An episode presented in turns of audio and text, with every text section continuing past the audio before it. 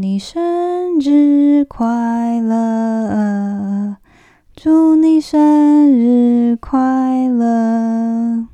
好，我知道我很音痴，不过呢，我相信我妈不会在乎。为什么今天要开头先唱生日快乐歌呢？因为昨天其实是我妈的生日。那今天呢，除了想透过节目来正式跟我的妈妈说声生日快乐之外呢，也希望可以借着这个节目，我想要来跟大家分享实践我从她身上学到的事。那妈，生日快乐！希望你能听到这个节目之后，嗯，知道我是真的很爱你。然后，嗯，我从你身上学到了很多人生的待人处事以及人生态度。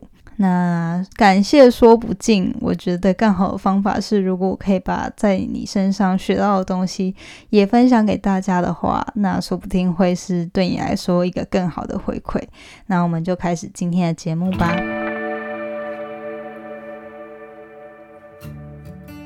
Hello，你现在收听的节目是《那些学校没教的事》，我是 Janet，是这个节目的主持人。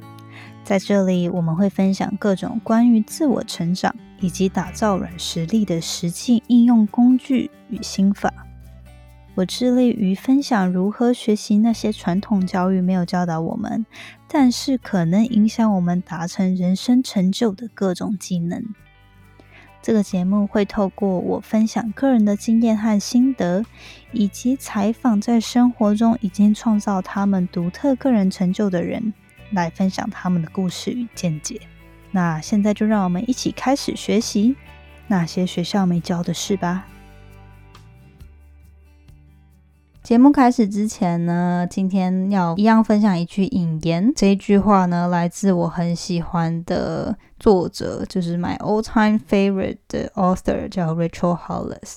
他说：“Someone else's opinion is none of your business.” Someone else's opinion is none of your business。中文直接翻译呢，就是说别人对你的任何意见呢，都跟你没有关系。为什么这句话会这么重要呢？以前我会很在乎别人对我的作为啊，或者是我的选择。有指指点点，或者是会一直预想说他在心中会不会 judge 我，不管是批评还是说不符合社会常规啊，然后就不不认同，或者是有一些意见啦。长越大，尤其是透过各种自我成长的学习呢，我就更懂得学着如何去过滤掉对我生命中。不重要的人的意见，嗯，如果你在逐梦的过程中，就算它不符合常规，然后跟你以前做的事情都不一样，那你要因为别人不认同，或是别人觉得你不可能成功就放弃吗？因为到最后你要想哦，假设我们明天是我们人生的最后一天。你认为那些给你指指点点的那些人，他会因为他没有达到这个梦想而对他人生有任何影响吗？不会嘛？只有你自己会知道，你自己会后悔当初没有做的那些事情。所以我觉得，就是你要告诉自己，这是我的人生。如果我没有爱到别人，违反那种社会常规，或者是影响到别人的任何安危啊什么的，我做的事情也很正当啊。那我想做什么关你什么事，对吧？嗯，我知道现在亚洲大家比较，尤其是女性，会很在乎别人对自己的眼光，而且不仅是不认识的人，就算是自己身身边很亲密的亲朋好友，或者甚至是另外一半，都有可能不认同你做的一些决定。但是我觉得很多时候你要自己找到自己的勇气，然后认为自己该做的、该尝试的，那就要勇敢去做，不要让别人对你的想法，或者是你自己预想人家会怎么想这样子的 假设呢，去阻碍自己应该去做的事情。好，那今天就是跟大家分享这句话，希望可以对你们生活有帮助。因为我自己每天都会练习吧，就是我认为该做的事情、正确的事情，除非别人真的有给我理由，然后是我认同的，我才会去调整。不然你没有必要，比如说是自己的梦想，你没有必要别人的认可才能去执行啊。所以希望这个话呢，也能给你们一些勇气。今天就开始分享十件我从我妈身上学到的事。嗯，应该算是人生态度吧。就是其实我觉得我妈真的还蛮奇葩的。然后长越大呢，越会觉得很仰慕或者是很佩服她吧。应该说是佩服。嗯，因为就是真的是一个她在她这个年代呢的女性当中是非常勇敢的一个人物吧。我觉得结束两段不适合自己的婚姻。然后独自抚养我长大，然后还要在已经三十多岁了，重新一个新的事业，为了还债，然后为了抚养小孩，一路上就是还是保持着很正面的人生态度跟待人的态度，然后把我抚养长大，也不会让我说去担心。花费啊，或是就是不愁吃穿啊。虽然不是说我们过得超级富裕什么，但是我需要什么都不用担心。然后也会让我去上补习班啊，任何我需要的东西，他都非常努力的付出去协助我取得。所以我觉得。嗯，很多事情现在回想起来吧，就真的觉得，嗯，是因为小时候都看着妈妈这样处理一些事情，或者是跟人相处，或者是这样子的做事模式，影响了我在潜意识中呢，也吸收我这些习惯。我认为是还蛮好的一些改变吧。所以今天来跟大家分享，你会不会觉得小时候就是 常常会觉得啊，妈妈都念你一些什么？为什么脏衣服都不马上拿去洗呢？或者是吃完饭碗为什么不收一收就就是洗干净就收起来？这些话小时候你会觉得为什么要一直念我好烦哦。然后可是有一天你就会突然意识到，嗯，自己怎么也变成这样的人？还是只有我不知道诶，我现在就是已经二十年二十尾了嘛，这个阶段的年龄。然后很多时候其实应该是我从。开始独自生活的之后，我就有意识到妈妈以前做事的方法，我觉得很烦。可是。我反而独自生活之后呢，也很自动的就吸收了那样的习惯呢，也然后也这样开始做了，然后我就觉得，嗯，这件事还蛮神奇的，不知道你有没有这样的经验。不过第一件事呢，我想要分享就是我妈教我的，作家是有一个 SOP，就是标准流程呢，你就会很有效率。嗯，其实这件事也不是说我妈真的教我啦，而是说可能我就是跟她生活，然后长大的过程中。就学会了这些事，然后后来反思，然后我就整理了这十件。这一点呢，怎么怎么去形容呢？就是说我妈每次她很她很喜欢煮菜，可是她讨厌洗碗，所以我们从小到大都是她煮菜，然后我们吃饱之后负责收碗洗碗这样。然后呢，她的很好的，她的一个非常好的优点就是她煮完菜马上就会把炒锅。洗干净，然后他也会把那个炉灶啊，就是那瓦斯炉的边边啊，跟墙上面如果有任何油渍或任何就是炒菜过程中弄的各种脏乱，他就会马上擦干净。然后基本上我就是只只需要洗碗，然后把那天吃的东西收干净就好。那你会想说，嗯，这有什么好那个？可是如果你自己，我觉得女生应该都会知道吧，男生可能比较难。想象，就是说，如果你平常没有这个小习惯啊，你就会发现，就是你的房的煮饭区就会渐渐越来越乱，越来越乱，越来越乱，然后你就会变成当 当你终于乱到受不了要整理的时候，会非常的难清理，就是有可能会积得非常的厚，然后很难清，就是这是一个小细节吧。可是就是我觉得随手整理，然后。马上你使用完就是把它清洁，然后好让你下次使用的时候不用再去洗啊，再去找啊，就是会让你整体来说更有效率。所以这件事呢，呃，不知道大家有没有这样的习惯，不过跟大家分享。第二件事呢，就是做事情要为他人着想，去想一想你的行为是不是会造成别人不便啊？有没有办法是可以达到双方都开心的共识？然后做任何事情前，就先去思考说。这件事我是只有影响到自己，那还好。可是你做的每个选择，就是我觉得这其实是大大小小吧，小的事情哈。我举个小小的例子，像我小时候，如果嗯大学嘛，然后假设要回家，我家住在华联，然后就要从从北部回家，那有时候我可能就会订火车票，就以前可能都不会想太多，就随便订一个我方便的时间。可是如果我需要，到的时候，然后我妈可以来接我，或者是就是要需要麻烦别人为我做什么事的时候，那你就要先去思考说，诶，那你你做这件事。是不是可以别人真的可以配合你？比如说你搭这段时间的火车，然后到的时候是半夜十二点，然后你还要请人家，就是可能人家九点十点就睡了，然后还要等到十二点再来接你嘛？就是你要去想说，你做的事情有没有办法？其实你就搭个找个两三个小时的车，这样两个人不都很方便吗？所以我觉得很多事情，其实我觉得大大小小，那大的话可能是公司上的决策啊，要怎么样去。做可不可以跟其他 partner 的公司达到双赢的角度呢？这件事是我觉得 从小地方影响到大的人生决策跟行为吧。就是凡是你做什么，如果会影响到别人的话，那你就先去思考有没有什么方法是至少减低。影响到别人或麻烦别人的程度，然后如果最好的话是有没有办法可以双方都很方便的状态下去达成你想要达到的事情。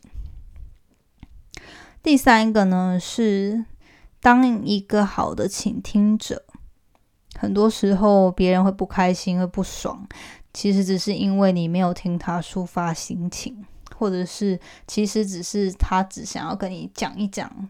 就会好多了。常常就是我觉得女生比较容易去倾听吧，可能男生比较容易就是坚持己见，然后觉得自己没错啊，为什么我要听你讲？或者是嗯，我明明就是就是我明明没错啊，你为什么要怪我？或者什么要不爽我？为什么要对你的情绪负责？但我不不是否认说。嗯，对或错就是这样子的处事，对或错。可是我觉得这是一个很好的待人处事的态度吧。就是有时候，就算你觉得自己是对的，或者是你觉得你是错的，不管怎么样，当一个好的倾听者去倾听对方可能不开心或是反对你。他到底想的是什么？就是光是这个动作呢，至少人家知道你是真心诚意想要解决问题，而不是只是坚持己见，然后什么事就是要硬来这样，然后很专制的感觉吧。就是如果人家对你不认同，或然后你相信你自己是对的。你就一定要人家服从你，或是跟随你的脚步，那就很容易硬碰硬嘛。就我觉得很多时候都会造成不必要的争吵或者是误会，所以我觉得这是一个从小我就。可能也因为我的个性吧，很习惯就是想要先避免冲突。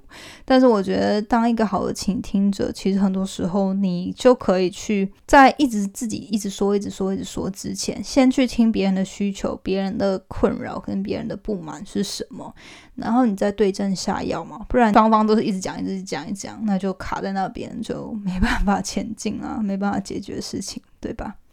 第四点呢是。讲话要有条理，说话说重点，不要浪费双方时间。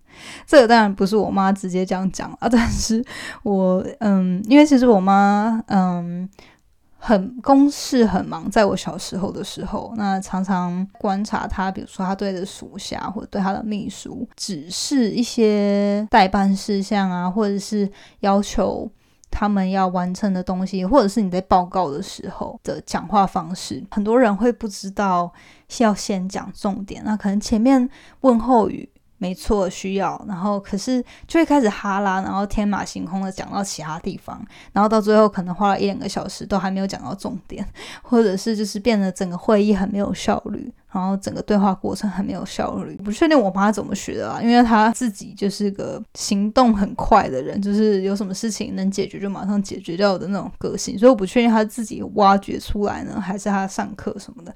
可是我觉得这件事对我来说，嗯，不管在私人生活或者是公事上都很有帮助。讲话你就是有条有理的跟人家说你的诉求是什么，然后呃你的理由是什么，那你希望怎么，就是希望对方怎么帮你等等的。别人也会因为你讲话是精简扼要，对方会因为你是怎么样对他，然后他就怎么对你，最终呢就可以都帮助对方不要浪费时间在没有边际的哈拉或者是没有没有内容的纯聊天上面。这当然不是说你跟你任何朋友都好像不能讲其他闲话，是这比较偏向在公事上或者是在很重要对话的时候。你要怎么确保说，哎，对方都是有 catch 到你真的想要表达的东西？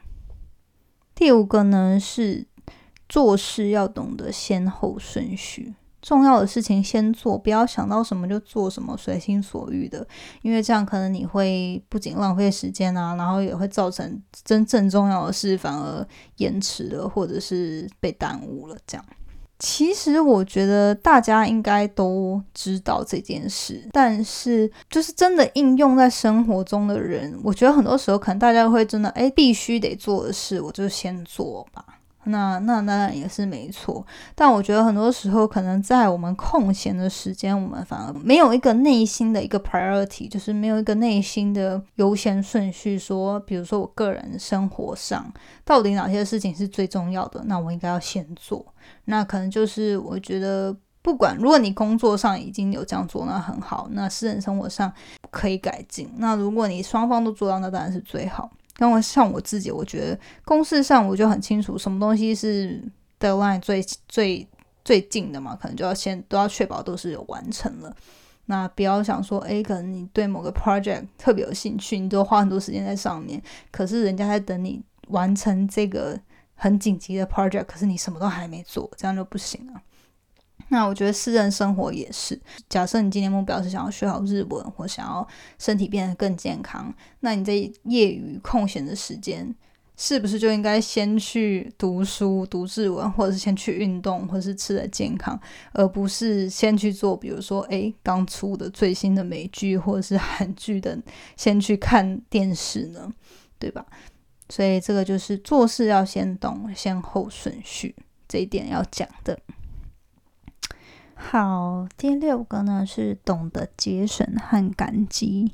嗯，这一件事呢，其实小时候就会觉得说很多想要的东西嘛，我妈就会我都会记得说，你真的有需要买这个东西吗？这个是真的必要的东西吗？如果是真的是需要跟必要的，那。那我们就买没有关系。可是如果你是单纯想要满足你想要的欲望呢，那他可能就不会让我买。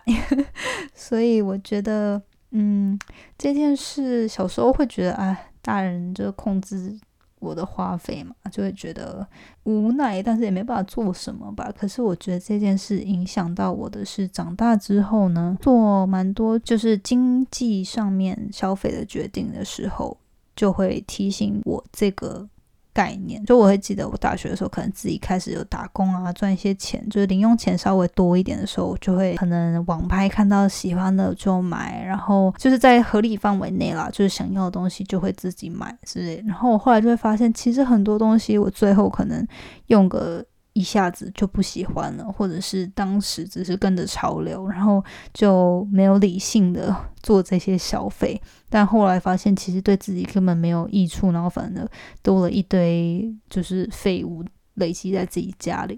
嗯，所以这个事呢，嗯，现在当然也有时候还是会不理性消费，但是尽量会提醒自己说没有必要，也不是必需品或者是非常需要的东西。就不要花钱。那有没有办法可以节省，然后感激现在所拥有的呢？第七个呢是多喝水，多喝水。还是多喝水。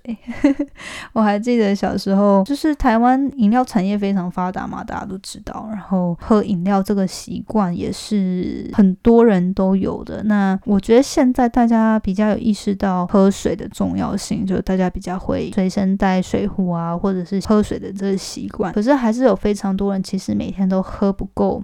你身体所需要的饮水量。那我还记得小时候，因为我妈她有嗯，就是身体健康的因素呢，所以他其实不能喝太多糖。糖的东西，然后，嗯，他还就是每次都会警告我说，他小时候是因为开饮料店，然后太肆无忌惮的喝太多含糖饮料了，所以导致他老了之后身体就不健康，所以从小就每次都会督促我说要自己带水壶啊，每天要喝，就是要多喝水，不要不要喝饮料。等等的，或者是喝了，就算真的要喝饮料，那是不是可以不要加糖？所以这件事小时候我都不懂，可是长大之后，因为习惯有培养起来嘛，所以我就真的很感谢我妈有就是教育我说要自己随身携带水瓶啊，然后要有确保自己每天都有喝足够的水，而不是喝饮料这件事是很重要的。第八个呢是健康饮食跟规律运动，这个的话也是嘛，就是因为我妈是从事保险业，那她自己也是有身体上面的健康的一些因素，就是以她的角色呢，她算是被迫学习这样的生活模式。可是她从小就教育我说，如果我不要像他这样子，未来这么辛苦，那我就要从年轻的时候就开始培养健康的饮食跟规律的运动，这样你。才可以真正的有保养到自己的身体嘛，而不是说觉得年轻啊，反正反正就是有本钱嘛，你就是任意挥霍。那你等到老了就知道，真的会很惨。所以我觉得这也是很感谢我妈，就是有从小这样子教育我。第九个是三三三理财方式概念呢，就是说。嗯，你的收入嘛进来之后，三分之一要储蓄，三分之一给到生活开销，然后三分之一要投资。记得一定要记账。因为很多时候都花小钱啊，然后小钱花多了，就是其实是一大笔钱，可是我们都没有注意到，如果每天你不去 Starbucks 喝那一杯咖啡，你就可以省下多少钱。所以我觉得这个呢，是我自己还需要改进跟增进的地方，但是我有记在心里，然后希望可以呃规律的去遵循这样子的理财守则。最后一点呢，是我最佩服我妈的一点，就是失败跌倒不可怕，可怕的是你放弃了不再爬起来，坚持不懈呢，就能找到自己的一片天，或者是找到自己的成功的故事。嗯，这个当然不是他直接跟我 lecture 讲这一句 这个领悟啦，而是比较像是我观察他，嗯。过去啊，可能他都没有直接跟我说，可是长大后理解的一些，他曾经遇到很多困难，比如说他是从事保险业嘛，那可能找很多客户都吃闭门羹啊，然后但是他还是没有放弃，either 是继续努力，或者是你就开发新的客户嘛，就是不会因为几次的打击，然后就一蹶不振，或者是就放弃，然后比如说就找其他。出路，那我觉得这是非常重要的一点，因为之前的访谈我们也有说到过嘛。如果你每次在一个事业一遇到困难就放弃，那你就绝对没办法真的有很显著的成功啊，因为一定是有很多困难跟很多挑战需要被克服，你才可以在一个领域里面有站得住脚的地位吧，或者是成就。那如果你遇到困难就放弃，那你永远都没办法熬过去，然后真的到成功的那一段吧。所以我觉得这部分就是大大小小，不管生活上或事业上，都是一个很重要的领悟。就是不管遇到什么挫折、什么失败、什么困难。都要想办法找到力量再反弹回去。他每次都会说：“我就是越挫越勇啊！” 就是，然后就还台湾国语，然后就觉得嗯，他真的很可爱。然后小小一只的，可是内心真的很强大。所以这就是我嗯，算是我认为我最佩服我妈的一个特质之一，然后我最想要向她看齐的一个个性的特质。那今天的以上十点呢，就是我从我母亲身上学习到的一些人生道理，还有一些小习惯吧。那跟大家分享，我觉得或许你现在。有在做类似的事，或许没有。如果你觉得人生需要点改变，或是可以有更好的地方，那你觉得可以试试看这些其中几个不同的处事的作为呢？那很欢迎你就拿我妈的智慧 去实践在自己的生活上。那希望对你有帮助。如果没有的话，你就当成是听故事吧。这一集我想要 dedicate 专门献给我妈妈，然后。对他表达我的感谢，还有跟他分享，其实我真的很以他为傲，然后他会是我永远的人生楷模。也希望呢，就是他知道，就是我真的很仰慕他。好，那今天节目就到这里。如果你喜欢的话呢，欢迎你留言跟我说。然后有什么事是你从你父母身上学到的呢？我也很好奇，会想知道，可以欢迎你，不管是在 Instagram 或是 Medium 上面留言私讯给我都可以。那我们下次见喽，拜拜。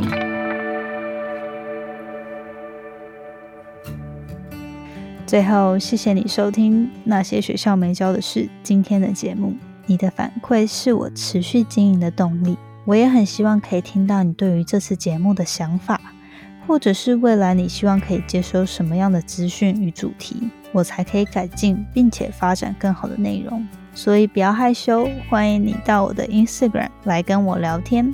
我的 Instagram 的账号呢是底线 J A N E T 点 L I N 底线，或者是你可以直接搜寻 Janet Lin，应该就找得到。如果你喜欢使用脸书的话呢，欢迎你也加入我们最新成立的脸书成长社团。你可以在上面搜寻“创时代成长谈心事”，我们会在里面分享所有有关自主学习、个人成长、职业发展或是斜杠生活所有相关的主题。欢迎你加入我们，一起成为更好的自己。那我们下次见喽，拜拜。